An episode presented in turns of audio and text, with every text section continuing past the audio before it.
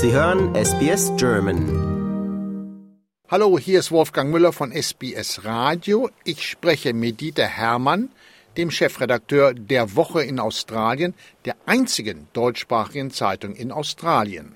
Seit Beginn des neuen Jahres wollen mehrere Nationen jetzt Panzer in die Ukraine liefern, obwohl sie sich vorher davor gesträubt haben. Dieter Hermann, wo kommt dieser Sinneswandel her? Ja, Wolfgang, das wüsste ich auch gerne. Es ist tatsächlich so gewesen, dass äh, die großen Nationen, die Waffen bisher schon liefern in die Ukraine, sich immer geweigert haben, schwere Panzerfahrzeuge zu liefern. Dabei ging es vor allem um, um, Kampfpanzer natürlich. Und ähm, ganz plötzlich gab es diesen 180-Grad-Dreh. Ausgelöst wurde das Ganze wahrscheinlich in Frankreich, weil Präsident Macron plötzlich beschlossen hat, dass die Ukraine doch französische Panzer braucht, äh, schwere französische Panzer. Und dann sind die Amerikaner und die Deutschen sehr schnell nachgezogen und haben auch Angebote gemacht.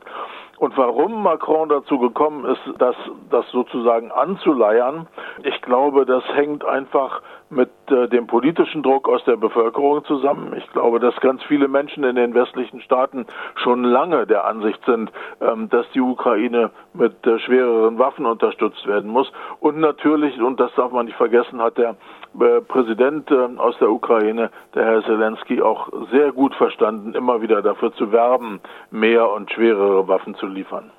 Ja, aber sonst in Deutschland hat man sich ja wirklich lange dagegen gesträubt. Panzer, besonders diese Leopardpanzer, an die Ukraine auszuliefern, obwohl wir die haben.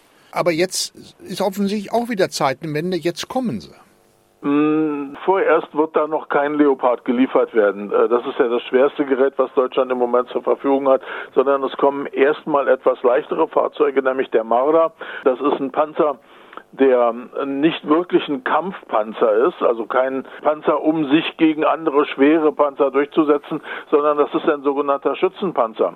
Da sitzen hinten drin Soldaten und zwar äh, insgesamt zwölf Menschen in diesem Panzer, in diesem Marder und können sowohl mit ihren Waffen, mit ihren normalen Handfeuerwaffen, mit ihren Gewehren aus dem Panzer herausschießen, als auch innerhalb sehr, sehr kurzer Zeit den Panzer verlassen und äh, auf andere Art und Weise weiterkämpfen. Absitzen nennt man, nennt man das bei der Bundeswehr, wenn hinten beim Marder die Klappe aufgeht und da plötzlich acht oder zehn Leute rausstürmen und versuchen Deckung zu suchen und äh, dann im Freien weiterkämpfen. Und hat denn dieser Marder auch selbst eine Kanone? Der Marder hat eine Kanone, aber eine relativ kleine Kanone. Das sind 20 Millimeter Maschinenkanone. 20 Millimeter, wenn man sich das mal so vorstellt, zwei Zentimeter ist nicht wirklich was Schweres. Vor allen Dingen gemessen am Leopard, der hat, glaube ich, eine 120 Millimeter Kanone. Bin mir jetzt nicht ganz sicher mit der Abmessung, aber die Größenordnung stimmt auf jeden Fall. Und der Marder hat zwar ein, ein ähnliches Chassis, ein ähnliches Fahrgestell, beim Panzer nennt man das Wanne, wie der Leopard, hat aber nur 600 PS, während der Leopard deutlich über 1000 PS hat und damit schneller und beweglicher ist äh, und vor allen Dingen in schwererem Gelände auch unterwegs sein kann. Und was bieten die Amerikaner und Franzosen ähnliches? Nee, gar nicht ähnlich. Äh, die Franzosen bieten was völlig anderes. Das ist der AMX-10, den die äh, Franzosen bieten. Das ist ein Spähpanzer. Der hat gar keine Ketten, der hat nämlich Räder ähm, und läuft auf normalen Gummireifen, die allerdings besonders schussfest sind ähm, und ist damit relativ schnell, nicht so wendig wie ein Kettenfahrzeug, aber relativ schnell. Und vor allen Dingen ist er amphibisch. Das Ding kann auch im Wasser unterwegs sein, nur sehr langsam, aber immerhin kann man damit Seen oder Flüsse überqueren. Da sind vier Mann Besatzung drin, also kein Schützenpanzer, da kann man nicht mal schnell raus. Und der ist aber auch deutlich kleiner als zum Beispiel der Marder und hat statt der 600 Marder PS auch nur 250 PS mit einem französischen Motor. Und wiederum eine Frage, hat der eine Kanone?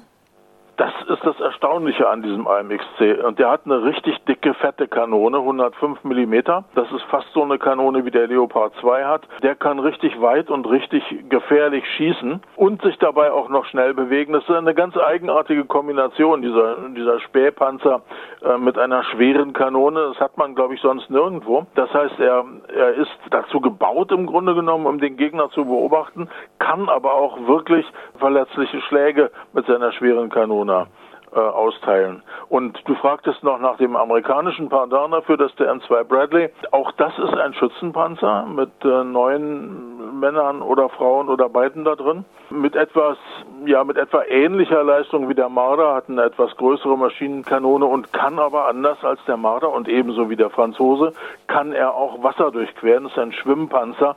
Man tut es nicht so häufig mit dem Bradley, weil es ist sehr grenzwertig. Manchmal schwappt es oben rein, weiß ich. Aber er ist zumindest äh, technisch dazu fähig, Gewässer zu überqueren. Aber das Ganze ist doch eine Eskalation, ja nicht nur an Waffenlieferungen, auch am Krieg. Ich meine, hier wird ja noch mal ein weiteres Brikett aufs Feuer gelegt. Ja, das ist gar keine Frage. Das ist mit Sicherheit eine Eskalation. Die Russen sind ganz sicher nicht begeistert, wenn die ersten Fahrzeuge dieser drei Typen dort unterwegs sein werden. Die ersten Waffen, muss man ja sagen, und werden entsprechend reagieren. Und als Folge kann dann eigentlich nur kommen, dass der Westen irgendwann dann auch wirklich schwere Kampfpanzer in die Ukraine schickt. Das wäre der deutsche Leopard 2 und ähm, der amerikanische Abrams-Panzer zum Beispiel.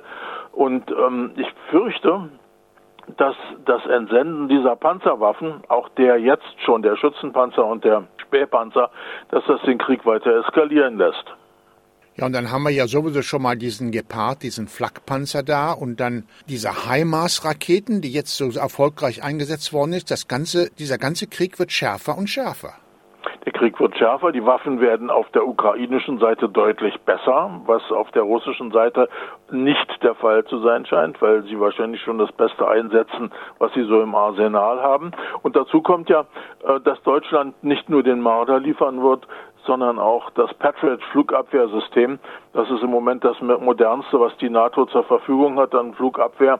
Ich würde mal sagen, wenn die Patriots, das sind, das ist ein Raketenwerfersystem, wenn diese, wenn die Patriots erstmal in der Ukraine sind, dann haben russische Flugzeuge keine Chance mehr. Aber es dreht sich ja viel um diese Drohnen. Und da scheint ja dieser deutsche Gepard-Panzer relativ erfolgreich zu sein, diese Drohnen vom Himmel zu holen. Der Gepard hat zwei relativ kleine Kanonen, das sind Flugabwehrkanonen oder Flak, wie man das ähm, abgekürzt nennt. Und der kann seinen Turm mit den Kanonen extrem schnell drehen, viel schneller als irgendein normaler Panzer und kann damit auch in der Nähe vorbeifliegenden Flugzeugen folgen mit seinen Kanonen. Und dann hat er eine hochentwickelte Elektronik.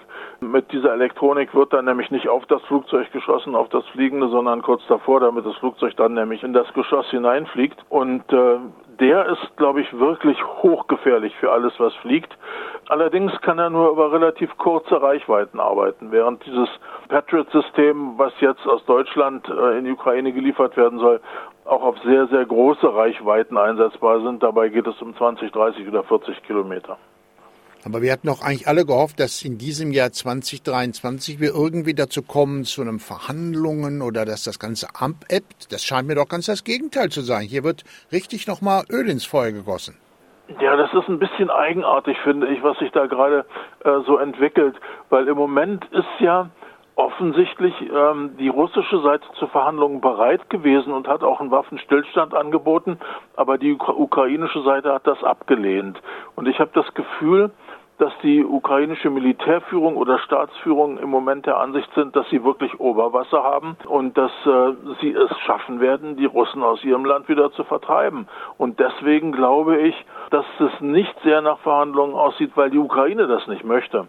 Ob die Russen das wirklich möchten, kann man natürlich nur ganz schwer einschätzen, aber es kamen zum Beispiel aus dem Mund des Verteidigungsministers kamen Äußerungen, dass äh, er bereit wäre, unter bestimmten Umständen mit der Ukraine zu verhandeln.